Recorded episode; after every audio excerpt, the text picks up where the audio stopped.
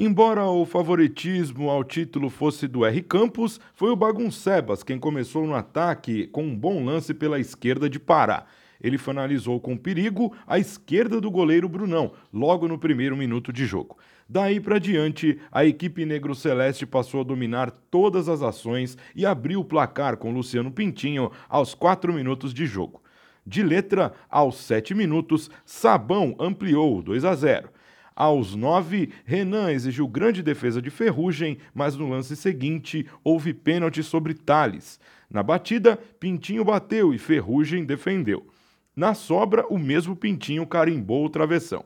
O Baguncebas não conseguia ficar com a bola e só chegou em um chute nada ofensivo de fora da área, executado por Pará. Aos 12, nova tentativa de Pintinho e excelente defesa de Ferrugem.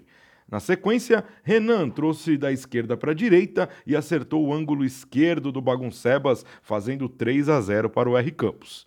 Em mais um lance fortuito do time de uniforme laranja, o goleiro Ferrugem lançou, mas Juninho não conseguiu direcionar a cabeçada para o gol e não diminuiu a contagem. O R Campos seguia pressionando e Renan perdeu o que poderia ser o quarto gol aos 17 minutos. Aos 19, mais um pênalti para o R Campos. Desta vez, Dedê foi para a bola e o goleiro Ferrugem defendeu novamente. Logo depois, aos 21 minutos, Renan recebeu na entrada da área e fez o quarto gol em finalização por cobertura do goleiro Ferrugem, deixando o placar do primeiro tempo em 4 a 0 para o R Campos.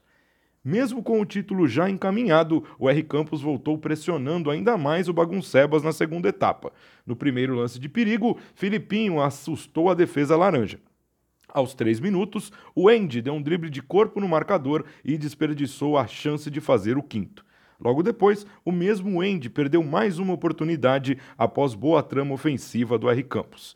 Aos oito, três gols perdidos no mesmo minuto, Thales finalizou no pé da trave direita de Ferrugem após trabalho coletivo da equipe negro celeste e nos dois lances seguintes o Andy carimbou o poste.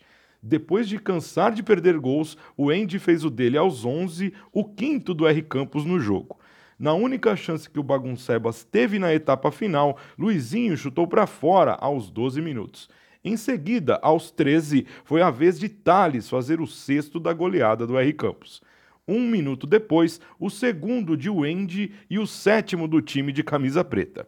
Aos 18, Léo chutou e exigiu grande defesa de Ferrugem, mas aos 21 ele não perdoou e fez o oitavo da chuva de gols do R Campos.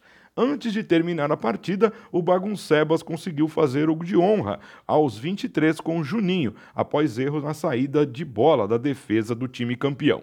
Fim de jogo na quadra G14. R Campos campeão invicto 8, Baguncebas só um. Destaque da partida com dois golaços, Renan ressaltou a união da equipe e o poder de imposição de jogo do R Campos, campeão invicto da Série A da vigésima Copa Amistel Playball.